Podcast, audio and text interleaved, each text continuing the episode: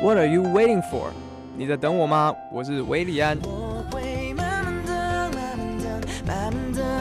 音乐无国界，穿越全世界。你现在所收听的是世新电台 FM 八八点一 AM 七二九。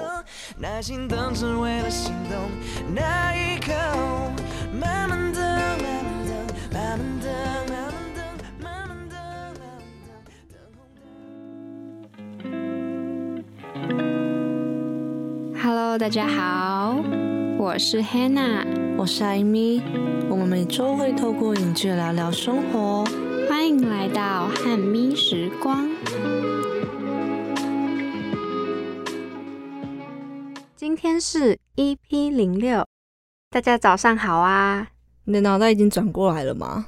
老实说，其实我的脑袋现在还有点迷迷糊糊、不太清醒的状态。你昨天大概几点回来啊？你不是去垦丁玩？昨天大概十二点多吧。我跟你说，我们这几天去垦丁，居然也遇到了大暴雨。你去垦丁，你有没有去海参馆？我记得我之前去过远雄的那个，它是海参馆吗？还是屏东有个海参馆？毕业旅行的时候，有一个就是圆弧形像隧道的，然后里面全部都是海豚吧。然后在你的就是在你的左右这样游，就觉得哇。就是海参馆是一个非常浪漫的地方。你有住过海参馆吗？就是他们晚上都会有那种夜宿体验。没有哎，你就住直接住在海参馆里面啊？对对。然后早上起来的时候，就你早上起来一睁开眼，就会看到很多的海底，就像一个小小的海底世界。哎，我觉得很酷哎。我对海参馆的爱呢，多到我帮他，我就写到以海参馆这个。地方去作为一个主轴，然后就发展它的故事，一个浪漫凄美的故事。你说把海参馆结合爱情吗？就是那个女主角是非常喜欢海豚这个动物，她生病之后又遇到了她之前国高中的朋友，接下来发生一连串一连串的故事，有点心酸带着血泪的故事。哎，你刚刚讲到说你之前有写过那个女主角喜欢海豚。就让我想到，最近是不是有一部很红的剧《非常律师余英武》？对，我跟你讲，我一开始在看的时候想说《非常律师余英》什么，然后我还赶快去 Google 查那个字到底怎么念。而且你有时候念的时候，你很常会被自己打结。余音无无无音，对对对对对对对对对。嗯，因为在韩剧里面的发音，它的发音是乌庸物，所以好像都是前面正着念、反着念都是一样的。对，然后这也就是。串在这部剧里面的一个重要的巧思。那我们等一下就来聊一下这周 Netflix 排行榜的第一，《非常律师吴英瑜》。余英武，非常律师余英武。好。每个故事都有几个重要的角色，而故事的开始都处在最特别的时代。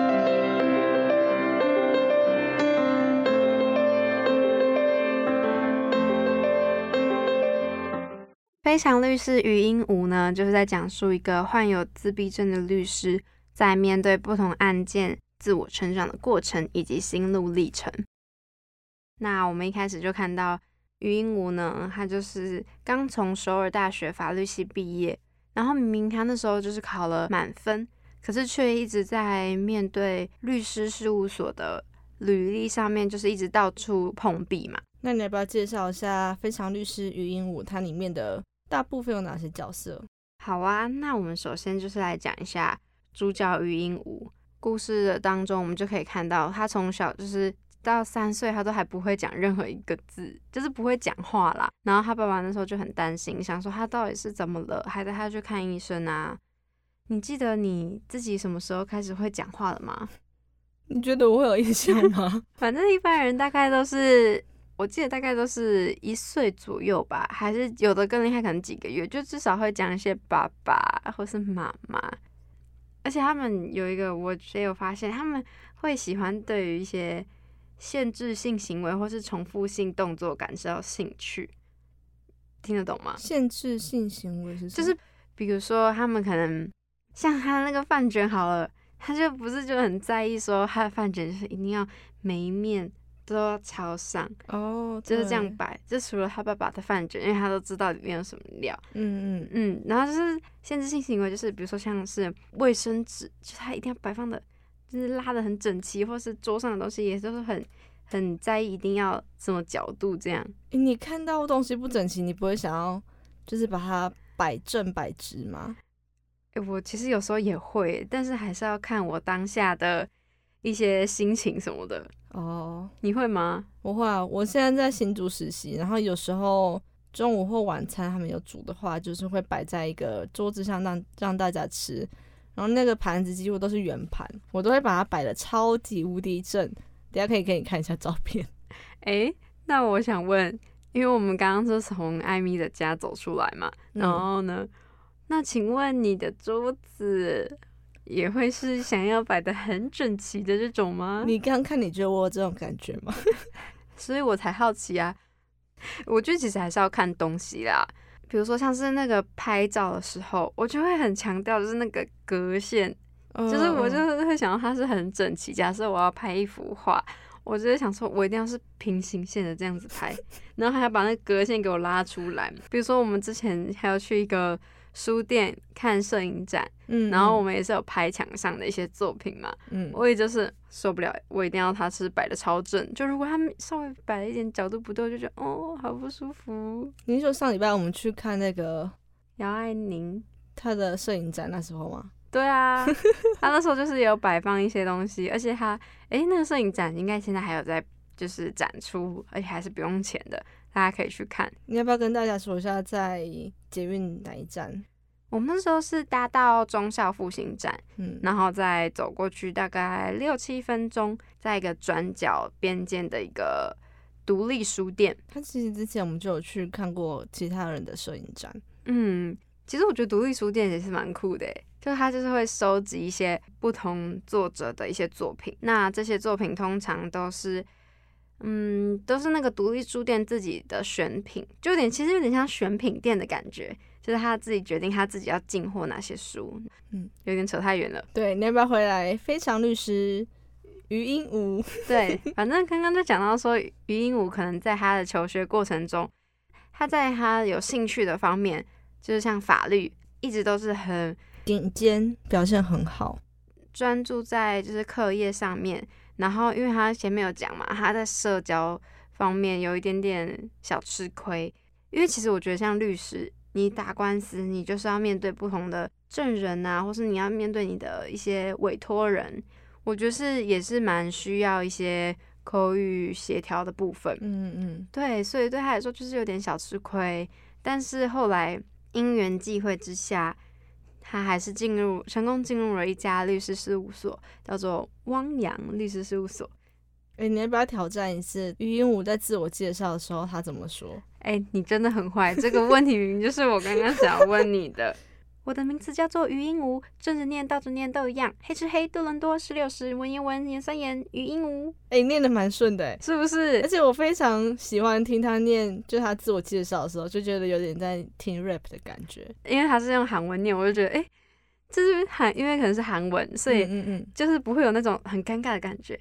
因为像我现在看那个，就是它翻成中文的意思，我想啊，为什么黑吃黑啊？哦哦，什么十六十？然后反正就是回到刚刚我们讲的嘛，他就是进入那个律师事务所，因为那个律师事务所的负责人吗？就是他爸爸的后辈。那你觉得，就是那个律师事务所的那个委托人，为什么会想要录取于鹦鹉？但是事实证明，其实于鹦鹉的确有他可以发挥所长的地方。他在就是每一集的关系里面，其实表现的的表现的都非常出色。他就是直肠子的性格吧，会直接把问题提出来，不会拐弯抹角说，诶，那如果这样子做怎么样？他会直接问说，你是不是因为怎么样，所以才做了这件事情？而且我就想到说，他其实就是因为他直肠子的个性，所以他也都不会怕不好意思。对，他的主管叫郑明熙嘛，嗯对了，郑明熙，他就是他有一次就说，嗯，真的是一点都不服输呢。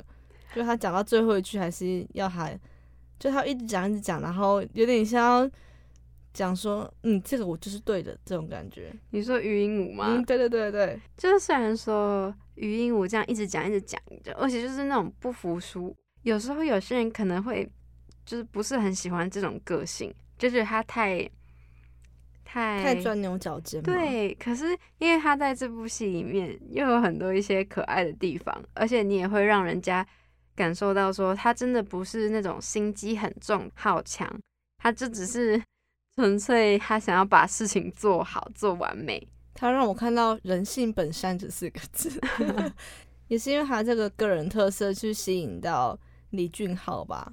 哎，对，我们接对下来就是要来讲一下李俊浩，他呢，其实我觉得就是一个暖男的设定。我那时候看就想说，啊，这个这个个性，因为他现在就是刚好才跟播到第第十十集集嘛，嗯对。我那时候想说，他前面就是完全没有，就是那种生气啊，或是暴怒，或是一些就是瑕疵的个性。我想，这么完美的戏 剧的那种角色性格设定，难道就是出现在漫画里面才会有的吗？我跟你说，一定有，只是因为他们现在还处在一个，现在是已经在一起，但是之后可能问题就会慢慢出现。就你一开始在认识一个人的时候，都觉得哇，他真的是好完美哦，去哪里找到这么完美一个人？但是在一起之后，你就会，然后有点缺缺点就慢慢浮现出来。你那时候在看的时候，因为我们刚刚前面说嘛，李俊浩就是一个暖男设定，嗯，那他有没有做过什么小举动或是什么事情，是让你觉得哦，真的很打中我诶？有一幕是我看了会觉得我的心脏都要跳出来。他们那一天在结束工作吗？对工作的时候，然后他搬东西到语音舞的办公室，语音舞就说：“我想要触摸，他用触摸这两个字。”他说：“我想要触摸一下你，确定一下我的心意有没有喜欢你。”然后李俊浩就一步一步靠近他，然后就大概只有隔五公分的距离就碰到他，他就说：“如果你不触摸到我的话，你就没办法感受到你的心跳有多快嘛。”类似这种话，而且那时候。感觉到整个空气是静止，我就开始起鸡皮疙瘩，就觉得，嗯，该不会要开始了吧？就是因为语音，我就是他想到什么，或者他心内心有什么想法，他就直接讲。然后我觉得，对吕俊浩，也就是可以想说，哦，对，对，他都知道他在想什么。但是如果是我的话，我就在想说，哎、这样就是会不会很像都没有一些神秘感，或是一些就是啊，我不知道对方在想什么的内心那种七上八下的那种嗯紧张感，这样。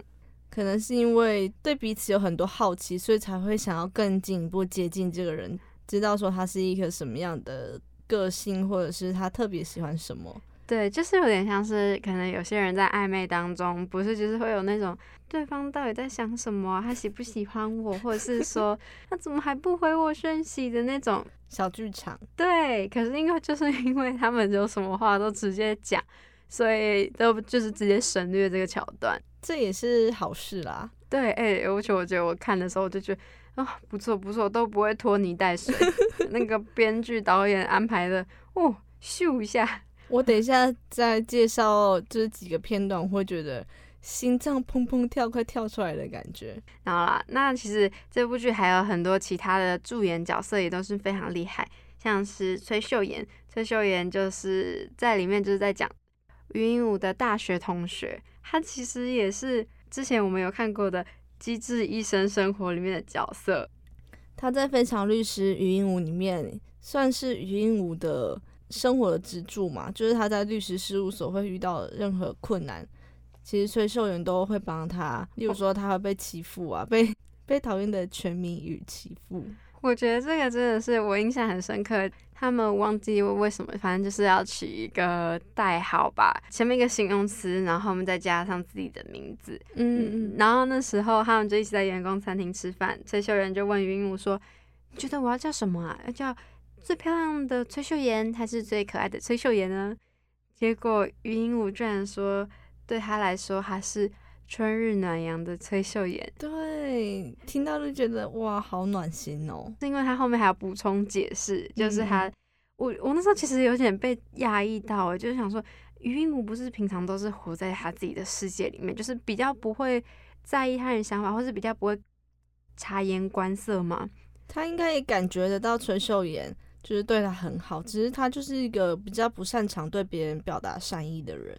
也不是说善意，就可能比较不会把内心的，就是那种情感比较、哦，那，种比较温暖的那一面，就比较不会这样子。他很真诚的对崔秀妍表白，就说 无英于春日的暖阳，崔秀妍，然后崔秀妍就瞬间红了眼眶。不是，对啊，因为他那时候就说什么，从大学时期，比如说有人欺负我啊，或者是怎么样，他就是会帮我说话。然后到了律师事务所也是。其实我觉得崔秀妍 也是很可爱，就他一边想说，对啊，我每次在大学或在律师事务所，语音我每次都是第一名，嗯，但是他内心还是会忍不住想要帮他。帮助他，嗯，而且他会那么感动的原因，可能是他感觉到说，原来语音舞是就是有看到我对他的好，而且他平常又不会表现出来。对对，他平常都是酷酷的，那再来呢，就是稍微再讲一下我们刚刚稍微提到的那个嘛，全民语律师，他就是内心就真的就是会嫉妒，想说于英武他又没有参加新京律师训练，他为什么就突然就来了？他就是空降律师啊，就是靠关系走后门，这样一点都不公平。他把时间拿去抱怨，还不如好好增进自己的技术嘛。但是他同样的也是在后面也会发现到他自己有些地方也的确是他没有想到的地方，语音武却可以想得到。嗯，所以我觉得他一方面就是那种不得不承认于鹦鹉真的某些地方很厉害，但是内心又会觉得哦，怎么可以这样？对，因为他说他们是都是约聘律师，所以只要一年到了之后，考级的那些审核都会重新被拿出来看。然后如果你可能你们两个之中哪一个表现比较差，就会被资遣吧，所以他才会觉得我一定要赢他，有一种好胜心。我觉得这就是一个现实社会中多少都一定会经过的一些过程嘛。就比如说你可能跟你的同事也会想说比较谁先升官啊什么之类的。这部剧除了围绕在律师余英武他在处理各种案件的一些自我成长之外，还有讲到他的爸爸还有妈妈太守美当初为什么要抛弃他的故事。在看这部剧的时候啊，有别于以往律师主题的影集。你在看这部的时候，以前看，比如说像什么少年法庭啊、非常律师文森佐啊，还有一些 Low School，你就会觉得比较紧张、比较严肃一点。他们在处理案件，可能就是有关于不同的议题方面，然后都是呈现比较让人家情绪很紧张的那种感觉。不过在这部《非常律师语音五》，可能是因为有了金鱼动画的加持，还有一些角色设定的关系，让我们在看的时候反而会觉得会心一笑，觉得哦，实在是太可爱了。嗯，不得不赞叹一下他的金鱼动画设计，一整个非常生动活泼吧，而且又又很符合余英武他这个角色。嗯，而且每次一出来就会再搭配音效，就哇，对，我还我好像到大海，你知道，跟跟着金鱼一起一起游泳，而且每次那个出现，他的头发刘海都会乱飞他，都 会那个感觉像用那个落叶，诶，落叶机吧，在吹他的脸，他整个头发，他就像进入到了他的世界里面。就是感觉到，就到了一个对，就直接到他脑中另一个童话世界。嗯，他的眼睛就会 闪闪发光。好，那我们现在就先来休息一下。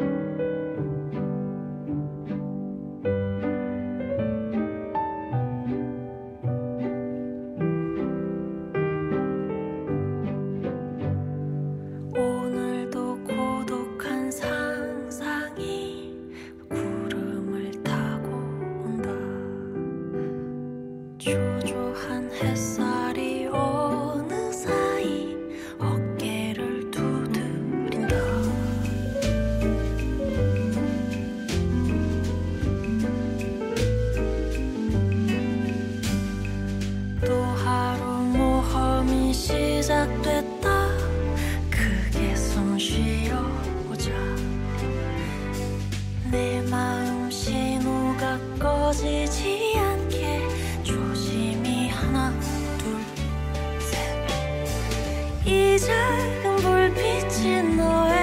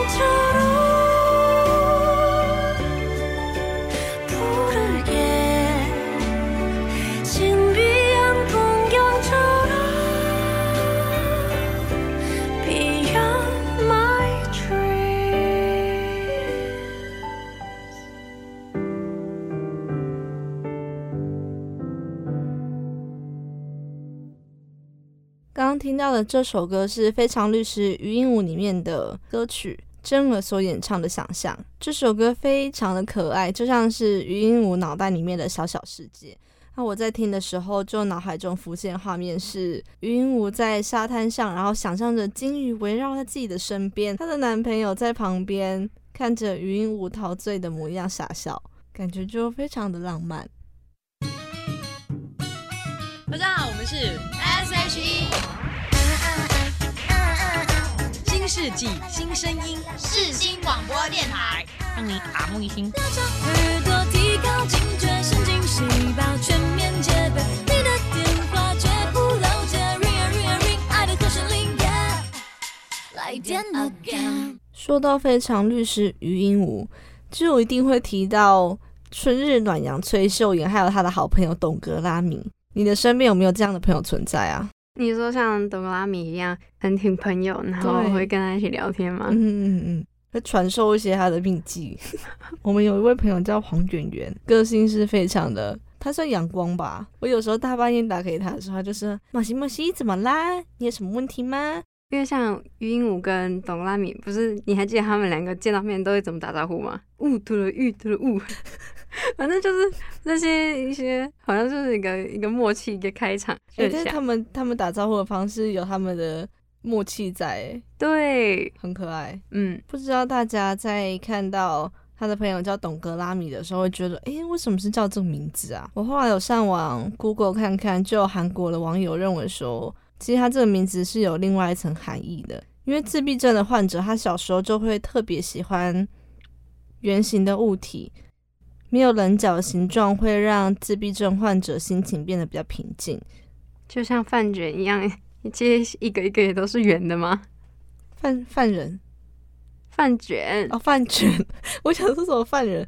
对，就是饭卷，它就是一个圆形，所以也代表着说，于鹦鹉和董格拉米在一起的时候，会觉得特别的舒服自在。就是他们都可以哦放胆做自己，嗯就不用在那边在那边想说哦，那在想什么啊？他在想什么？没有，他们都直接讲的。除了我们刚刚说那位朋友，我还有一位从国中就认识的朋友，他叫做大比。我觉得他也算是我生活中懂格拉米的存在。我什么事情都会跟他说，然后跟他出去的时候，我就是非常的做自己，想干嘛就干嘛。就是就是那种哦，出去玩哦，我好累哦，我就是一起吃饭也可以，也可以 划手机那对种。就是你不会跟他出去，你不会觉得在社交，就是一个非常放松的行程。希望大比有听到这一集哦。回去帮你把链接发给他。你，那春日暖阳崔秀妍，你朋友有这样子的特色吗？春日的暖阳崔秀妍，嗯，其实我觉得崔秀妍也算是一个蛮直接的人的个性诶，他也不是，虽然说你听到春日的暖阳，感觉会觉得很像听到一个就是别人那个人比较平静，但是我觉得崔秀妍在里面做的算是，就是他会默默帮助你嘛，他感觉是一个比较妈妈的角色吧，像是余音武他在被全民宇算计的时候吧，崔秀妍就是会在旁边帮他一把，甚至直接跟他说：“你如果下次跟他单独相处的时候，你就往他的胸口一捶。就像之前啊，他那时候一开始他们两个被分配到同一个律师案件，一开始全明宇都没有把那个委托人的资料给给余英武看，”嗯，对，然后后面那个全明宇也在那个匿名论坛上面发文，余英武后来都还是 有反击。其实其他人我觉得他们也都看得到余英武的一些用心，所以他们而且他们也都立刻知道是全民宇发的，我觉得很厉害。他可能觉得全民语就是一个权谋算计，哎、权谋诡计全民语。他在之前读大学的时候就被朋友，也不是朋友，就是又被同才这样子称呼。对啊，而且他们其实这一集的角色没有算到很多，所以他们就都聚焦在这几位身上，所以立刻就知道是谁。诶你觉得全民语算是这部剧里面的反派吗？你是说，因为他有时候会就是看不惯余英武，然后可能让他吃亏嘛？对啊，就是他会有一些小手段，很讨厌欸呢。我就看的时候，有时候也真的会觉得有点讨厌。但是你仔细想他一些心态，我觉得是可以理解的，对，是可以理解的，只是他也不用做出来啦。哦，因为你有时候他，我觉得就像他自己说的，他真的是靠他自己的努力，然后考上律师事务所，然后可能过程中也真的遭遇了不少挫折，然后也付出了非常多的努力。当他以为说育婴屋就是靠别人走、靠关系这样进来，内心难免会有一些小心思吧。他是不是天秤座？我觉得比较像天蝎座，哦，爱恨分明对，哎呦，好可怕哦。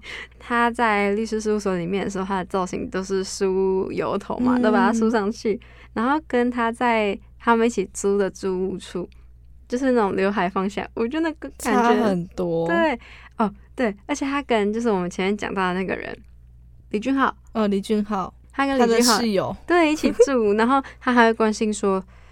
李俊浩，你到底是喜欢谁？我可以帮你、啊。就是你就觉得哦，他是真的就是在关心这样。只是嗯李，我觉得李俊浩可能也知道他没有很喜欢余英武，所以他就都没有讲。他在打篮球的时候，不是还还在面说余英武的坏话吗？然后李俊浩就直接就是把他撞开，离开那个球场。全明宇就说：“奇怪，到底是在气什么啊？”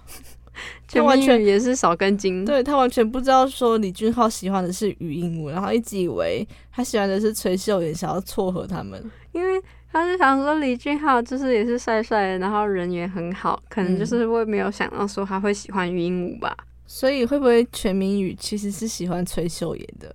他那时候听到崔秀妍要去联谊的时候，就觉得嗯哦，哎我感觉有点吃醋吗？我觉得有可能诶、对而且那时候他看他走出来就有点愣住的感觉。嗯那希望崔秀妍如果跟他在一起的话，可以感化一下他的暗黑灵魂。我觉得除非全民宇做了什么，不然我只是觉得崔秀妍不会喜欢他了。对，你刚刚有问我说李俊浩在做什么事情的时候，我最心动。那你呢？你有觉得哪一段的时候你会觉得 怦然心动的感觉？反而是那个他们有一次一起去，有一集，然后他们要一起去那个一个小村庄，然后要去他们要去实地勘察。那时候就是下大雨，然后路上可能很多泥泞，然后大家就一条路这样走嘛。然后那时候余英木就走比较后面，就是路滑就跌倒，然后还有一些泥土在身上。但那时候前面的人就是也没有发现，但是李俊浩就是刚好走在他后面，就默默就发现了。然后一般人可能就是想说，哦，你还好吗？或是就拉一把，甚至有些人可能就是想说，哦，他都起来了，就没事这样。可是他那时候就问他说，我这件外套借你披一下。我觉得就是那种自己发生一些小困难，然后对方默默的就是扶你一把。嗯，就是他会在一旁他不会插手，默默守护对对对，默默守护。哇，这种人在台湾有吗？我不知知道。道。哎、我就想到我前几天不是就去垦丁嘛？嗯嗯然后那时候就下雨啊，然后我们我们有一天不就是骑在车就是路上，然后突然大暴雨，然后全身都湿透了。嗯，那时候我还穿 Converse，就是布鞋。那时候隔天早上就是鞋子不会干。对还没干，然后但那时候我们要赶着要退房什么的，我就还在就是可能就化妆啊。那时候我朋友就是默默就帮我把我的鞋子拿去厕所吹干，我哇，就哦。好感动哦。对，就是也不会特别就是跟你多说什么，但因为他就比较早就用好了，他就想说哦我还没好，然后就帮我吹干。我朋友应该就是叫我穿饭店里面的室内拖出去吧，就是这么的直接。没有啦，你刚刚也借我穿了一个拖鞋哎，呦，是的。还有一个很可爱的是，董格拉米就跟于英武说，你如果喜欢一个人的话，就是会做什么举动。然后那个他们常常去的那一间餐厅，也就是董格拉米的打工的地方，那个老板就说，哦，我会帮对方。开车拉对拉椅子，嗯然后开车门，然后在走路的时候会叫他走内侧。于英武就以为说是他要做这件事情，所以他就是帮李俊浩请他走内侧，然后开车门跟拉椅子。哎、不是，而且重点是，人家通常做这件事情的都说做这件事情的时候都是默默的，就是很自然的做，嗯，但余英武都一整个超刻意的，就是那个。明明李俊浩都是已经车门拉一半，然后他就立刻就冲过去，然后跟他说：“你等一下，我帮你开。对啊，这样超可爱的。他就是在表达，以用他的方式表达他对他的喜欢啦、”对，只是那时候李俊浩就是根本还没有摸清楚，想他他怎么了，他在干嘛？因为余英武通常不是都直肠子的人嘛，但他这次也没有说是为什么要这样做，然后让李俊浩就是满脑疑惑。嗯，你要不要讲一下？那第十集在讲的是什么样子的案件？第十集他是在讲一个名字叫杨成日的人，他是性侵智能障碍者。他杨成日他是被告，我们看起来就是觉得说他就是一个牛郎，就是专门在网络上骗财骗色。但是这个智能障碍者叫申慧英，他是非常的爱杨成日，甚至不希望说杨成日被关。在第十集里面讲到的，也有一部分可能是于英武和李俊浩会遇到问题，因为有一次他们在约会的时候，然后李俊浩的后辈就对李俊浩说，他是不是在做什么，有点像做善事吗？嗯，对，因为他就感觉得出来于英武不是一个普通的人，诶没有，他那时候就是会问他说：“哎、你现在是在当志工吗？”嗯因为他那时候李俊浩正在帮于英武，可能在弄一些整理东西嘛，衣服，就好像在照顾他这样。哦，我说是他们在约会的时候啦，就是在走一面墙的时候，你记得吗？然后他的后背就手拿咖啡，然后他就突然想到说，我记得啊，申慧英她是在那个咖啡补习班，可是他们不是真心相爱吗？他们是真心相爱、对啊，可是他们会被这样告，就是他妈妈这样，就是上法庭这样告嘛？就是他妈妈太过保护申慧英，所以会觉得说，而且他们两个又有发生性关系，所以他妈妈就是觉得一定是杨成日欺骗了申慧英，对啊，为什么我就不听听他小朋友在讲什么呢？可能会觉得说，申慧英她是一位智能障碍者，她自己的感情观跟我们一般人所认为的爱情是不一样的。在这个案件会觉得说，难道他们的爱情还要经过大家的认可，就是说，嗯，你跟他可以在一起，所以他们才可以有一些约会啊，或是情侣之间发生的事情。你会不会觉得，就是他这一集的设定可能会讲述到余英武和李俊浩之后可能发生的问题？你说他们之间相处上面吗？就是可能在感情啊未来会发生的问题，人家会觉得，哎、李俊浩是一个帅哥，然后又在律师事务所工作，然后于英武虽然是位律师，但是他是自闭症，他们首先他们自己双方的家长应该就是会有一些担心，像于英武他爸爸可能就会想说啊、因为他就是很懂他女儿的一些做事行为，他当然一方面怕他女儿自己受伤，二方面也会怕他给李俊浩可能带来一些什么样子的困扰，或者他女儿可能会受到一些怎么样的歧视。嗯我们前面就是有讲到于英武的爸爸跟太守妈妈太守美嘛，嗯，你不觉得他爸爸那时候一路抚养着于英武长大，其实很不容易吗？对啊，而且他要承受的压力一定是非常大，因为他是照顾一名自闭症。因为那现在就是演到当初他爸爸嘛，就是跟太守美在大学的时候，这两个见钟人情，对相好，但是因为可能身份地位、家庭背景有一些关系，在大学就已经怀孕，多数人其实真的是会选择拿掉，嗯，因为可能当时的经济能力啊，还有你还有一些学业要顾，就是真的没有办法负荷。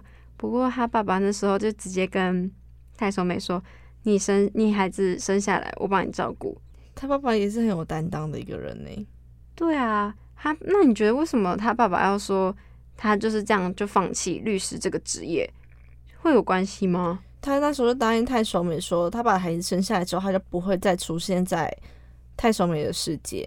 所以他如果去参加考试的话，有可能会遇到太守美啊。或者是或者是可能他们两个人刚好是对手，对法庭的对手哦，这就有可能。嗯，对，可是没有，我现在就是想说，不是啊，那可是他爸爸不是一开始就是爱他妈妈吗？他女朋友都要跑，就是都要跟他分手了，他为什么还要留着他们生下来的小孩呢？如果嗯是你，你会怎么？如果是我，你说如果我现在有小孩是吗？就如果你现在怀孕，假设，我爸现在还在听吗？诶，好，如果我现在怀孕的话，我就很难说了，因为我是一个就是比较看重自己未来的人，所以这个小孩的，我当然还是会先讨论一下，因为这个小孩子对他也是无辜的，我没有办法就说我自己决定说我要留下他，或是我要拿掉他，就是自己因为自己的一个行为去扼杀生命，真的是很自私。但是我我也会想着说，那如果我真的把他生下来，会不会让我女儿受苦之类的，对反而没有办法给他一个很好的环境？我相信我们都不会发生这个事情。对，我也觉得我们应该都不会发生这个事，情。没错。时间到了再再去养育小孩，不要让小孩出生就受苦。你会觉得太守美一出现，然后他就去跟他爸爸说，想让于英武到美国波士顿发展，成为一个国际律师，也会负责心理咨商师去照顾他，是一个嗯，就是自私的行为嘛。因为他对自己的女儿二十几年来都没有去打听过她的消息，然后一出现就觉得说，就是哪个方法对女儿是好的，就是想把她送到国外去。我觉得他这二十年不闻不问当中，应该是有一些隐情诶，因为假设说好，他真的就是引擎，引擎，你说那个，嗯，的那个不是，就是隐瞒的一些 哦，好，我懂，我懂事。情，很冷。因为因为假设好，他就是真的就是想要跟他们切断关系。那当余英无去跟他妈妈相认的时候，通常他也应该也是很冷酷无情，就是完全不想理他。他妈妈还想让他去泰山事务所，对，可是那个时候是他还不知道余英武是他女儿的情况下，嗯，嗯他就纯粹就是看上他的一些特质。于英武他在一集有一集案件里面，他就说过，如果我是金鱼的话，是不是就不会被妈妈抛弃了？虽然他在平常日常生活中不会表现出对母亲的渴望，但是在这一集里面就会觉得他他其实还是非常需要妈妈去关心他的。嗯，因为我觉得他一路上，因为自己嗯有一些生病的关系，嗯，一路上已经受到了一些不少别人的议论，但是那时候他回到家也没有办法去跟他母亲说，或者是我觉得就少了一点点安慰吧。他之前在就学时段不是就被人家霸凌吗？他就举就是会有人传纸条说，语音舞你去问实习老师说你的双眼皮在哪里割的很自然，因为他就看到，然后他就是他没有多想，他就直接举手，然后就直接问老师这个问题，结果他都被赏巴掌。但我觉得哥哥很自然，在现在就是一种称赞啊。没有，可是你想想看，他是以一种调侃的方式啊，对啦，就在那个时候啦，对啊，就是他那些同学也很过分，到底是，到所以他后面就认识了董格拉米啊。对，就开启他们的缘分。真的很庆幸他身边有董格拉米这样的朋友、欸，嗯，那我们现在脑袋都是海苔饭卷，对，现在已经我们录的时间现在是十一点十八分，所以接近午餐时间。他在《非常律师语音舞》里面常常出现的就是他在吃的那个海苔饭卷。我们学校附近是有一间海苔饭卷，但是它是长条状的那一种。我觉得他那个就是比较就是一般台式的饭团对，对对对，诶，那你有吃过它里面的那种海苔饭卷吗？就是剧中语音舞吃的海苔哎、饭卷。有哎、我真的有吃过，就是那种里面就是包那种料，然后切成一块一块一块，你真的是可以看得很仔细，就是它可能会有一些鸡蛋啊、红萝卜、火腿，或是像台湾，我觉得可能也会加一些小黄瓜，哦，或是一些那种腌萝卜，就那种黄色那种。你是在韩国吃的吗？我是在台湾吃的韩式饭卷店，哇，哎、其实我没有吃过，因为我已经习惯寿，嗯、应该说我习惯吃比较习惯吃寿司，就是醋饭，嗯，所以吃海苔饭卷我会觉得，哎、怎么觉得少个少一个什么味道？海苔饭卷其实也算是《非常律师语音舞》里面的一个重要的，它算一个角色吧。它口味都吃一样的，嗯，你不觉得？就是他其实就是一个很念旧的人嘛。你会比较喜欢每天中午都吃不一样，还是每天中午就是固定吃这个东吃同样的食物？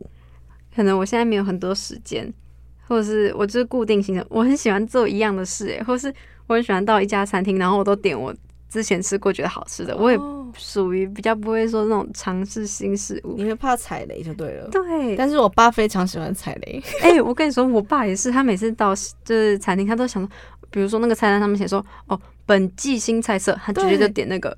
对，哎、还是全天下爸爸都这样。我爸就是看到什么人家推荐，或者是网络上说之间的那个 Google 评论什么的，对，新的对，店都，想着新，就是那种探索新事物。但我就是属于那种啊，没关系啊，反正我之那个我之前吃过的，至少不会让我比较安心的感觉。嗯，哎、原来我们两个的爸爸那么像，就像那个鹦鹉啊，他他每次吃他爸爸饭卷的时候都可以直接吃，但是他吃别的饭卷店 或是别的，他就会想把那个海苔饭卷翻到正面，因为他嗯就会就是很怕吃到一些他不能吃就不喜欢吃的料。嗯嗯嗯，对，所以他爸爸开的这家海苔饭卷店，也算是给他一个有温暖、安心、踏实的感觉吧。就是他每天早上就是踏进这个海苔饭卷店，他爸爸就给他余音屋的招牌海苔饭卷，他吃完之后就去律师事务所上班。还是我们等等就去吃吃看海苔饭卷。好像不错哦。那我们休息一下，我们来查一下，等下中午要吃什么呢？Hello，大家好，我是邓福如。双声道挂在我耳边演奏，世新广播电台 FM 八八点一，AM 七二九。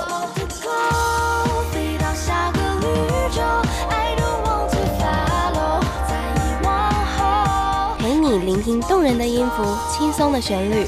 你现在收听的是世新广播电台。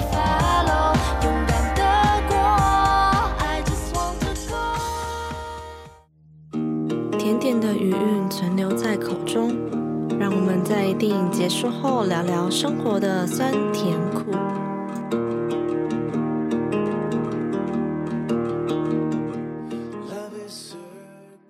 那在这十集当中，印象最深刻就是第九集的吹笛人你是说他的名字叫方屁铺的那个吗？那一部的设计真的是蛮有创意的诶。这个就是在讲述一个家庭，然后他们家三个儿子都考上了首尔大学，经营了一个补习班。就是他很成功的培育他的儿子，那他开这间补习班也可以培养出这么优秀的小孩。就是等于说有点把他儿子这三个儿子当做一个活招牌啦嗯。对对对，然后妈妈也是非常有心，是想说要去经营一个补习班，然后把这个教育方法可能就是传承给不同的小孩，这样。反正这个案件的开始就是他儿子去劫持了那个那个补习班的接驳车，然后放了安眠药在那个司机的饮料里面。对，然后那时候当小朋友就是上车的时候，然后那个放屁不那个男生他就出来，然后呢就是跟小朋友说话。那时候看到这里的时候，我想说他他是要挟持小朋友，要就是坏人吗？还是什么的？只是他那时候就是前面就有先说什么小朋友，如果你们没有想要下去，呃没有想要去的话，可以下车。他就是讲说，他说他是什么儿童解放军是吗？，对，他说他是儿防儿童解放运动的总司令。小朋友就是啊什么啊？他的目的就是要让小朋友活得开心，活得健康，然后也要带小朋友出去玩。诶，他有说他终极目标是要什么打击补习班老师，对不对？对，还有学校，因为他觉得那些小朋友的压力都太大了。诶，而且他那个补习班，就是他妈妈开那个补习班是在是什么上锁班，在十点下课前完全都不能出去吃东西，然后上厕所都要超过两次吧，就被认为说你还没有决定好要专心读书。就是说，等于说你上厕所你也不能自由去，你还是要举手报备这样。嗯，诶，讲到举手报备上厕所这件事情，我非常有印象的是，在高中还大学的时候，有一个英文老师，因为我们之前国小或者是在补习班的时候，都会习惯举手说 “Teacher me, may I go to the bathroom” 这样，嗯，但是老师就说，为什么上厕所这种生理需求，你需要跟老师报备？哎、我觉得是因为在年纪比较小一点的小朋友，可能会担心他们万一去太久，会不会有危遭一些险对，所以才需要讲一下这样。啊？可是我觉得这种就是会造就一种，你做什么事情都需要有一个人报备或者督促你，哎，对，就是因为有些事情你可以自己做决定。我比如说我现在想上厕所，我可能就是跟旁边的朋友说：“哎、我去一下厕所。”或是让人家知道说我要去厕所了。哎、对，不然你在上课突然举手跟老师说：“老师，我要去上厕所”，不是反而更打扰大家吗？对啊对啊对啊，你就自己默默的从教室门后走去走出去就好了。我那时候看到他们就是十点一到，然后全部小朋友都就冲出来，然后去便利商店买吃的。那个时候，其实我也会想到我以前在补习班的时候，哎，就是也是时间到，然后才出来买东西吃。只是我们可能不会从白天就饿到十点啊。对啊，他们正在发育阶段，居然吃便利商店的食物。没有，因为那那里通常都是最快，然后最方便。我哎、我高中好像也是哎、就是去补习班，就是最近就 Seven 啊，而且我记得考学测前还有一个叫做自习班哦，还是什么哦冲刺班，就是你一进去，我们还要刷卡，然后要对号入座，好可怕！啊然后如果你太晚到，你就不能进去了。就比如说他今天的入班时间是九九点半好了，那你如果十点都还没有来，你就不能进去了。因为不然说那些小朋友可能就是学生都已经准备好要读书，十点可能他们都已经在算题目什么，那你进去然后又吵到他们要走路，结果不好意思。哎、而且那时候我还记得我们那时候中午哦，就是到考前一个月不能到外面买东西吃，就你只能在那边订便当，他们送来，或者是你自己早上有带一些准备好的面包，就你不能再出去，因为他们觉得这样你要再出去买，然后再回来，就太浪费时间。你的心思没办法静下来。嗯，这什么儿童监狱？反正所以我看他们，我就觉得哦很有感触，尤其是他们那时候明明才那么小，然后买牛奶都买那种咖啡因最高的。对，这个我我看的时候我觉得很惊讶。我们之前前阵子有可能很想睡觉的时候，也都会买一些咖啡饮料什么的提神。但是我们算成年的了，他们还在发育阶段呢。对啊，然后他们也有提到说什么，你看像那几个有一些就长得比较娇小的小朋友，然后又背很重的书包，可能又戴个眼镜，嗯，哎、我记得我们以前国小的时候，好像就是因为书包太重，所以就有一个政策吗？还是活动？就是你每天都要测量书包重量。你们有吗？哎、我们在校门口就要测量了。哈太酷了吧？我没有哎、可是我觉得这个我们就无济于事，因为你就算在书包里面不放，你还是会提一些袋子啊，我说他不会测袋子，他不会测袋子。我记得我们那时候没有测。可是我是记得我们那时候是有学校有一个规定，就是午餐不可以，就比如说别人外送带便当，不可以订有饮料的东西。我们会有个就是送便当的区域，嗯，然后可能在校门口附近会有个柜子，然后订外面外食的，或者是你订外面可能便当店的。以前有时候你可能买个便当送多多啊，送冬瓜茶或送什么冰啊。学校就是发现，就觉得说成长阶段的小朋友每天中午都在那喝这些甜的，还不包括他们万一放学去买一些零食什么的。所以后来那时候就规定说都不能送饮料。哦，那他怎么发现？他怎么看？他如果藏在保冰保温袋里面呢？我是没想过了，反正我记得我那时候本来订的时候中午都可能会有红茶、绿茶，后来就都没了。所以你那时候就养成喝饮料的习惯，真是糟糕。我们好像扯的有点远呢。对，这个非常律师吴英瑜，语音吴，非常律师语音无，不好意思，真是抱歉。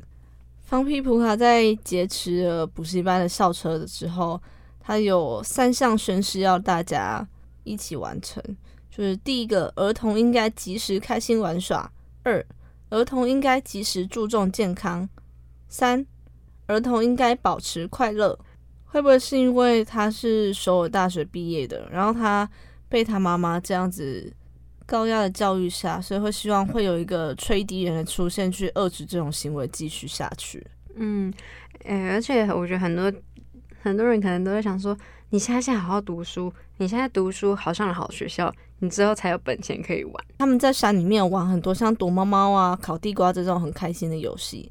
那房皮普就有说，他觉得游戏不应该是被设计，应该是光看到云就会嘻嘻哈哈笑啊，这种非常简单朴实的快乐。因为对小朋友而言，他们的童年就是这样的时间。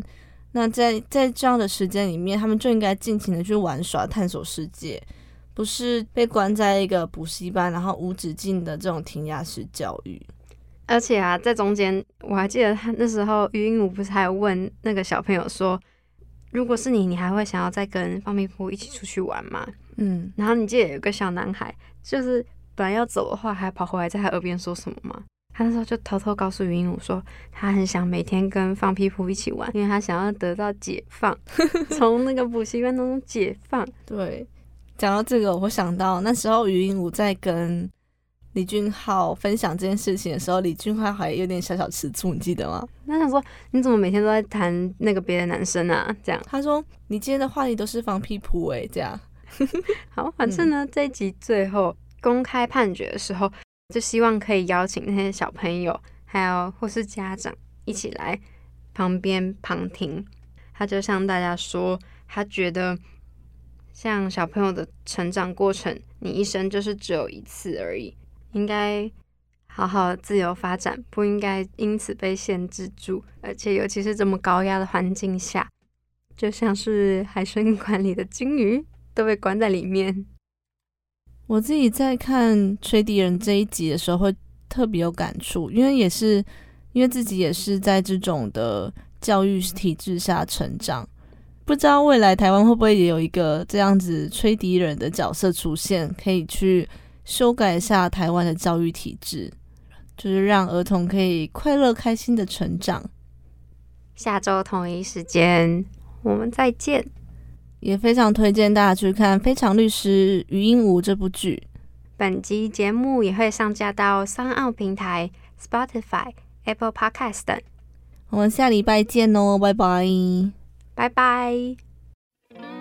Don't be afraid. Yeah, I will stay. Kick blanket, make it balloon. Hiding inside. I'll blow all of my love to your lips. Love is quite moment. Would you say with your best mate and me are drowning?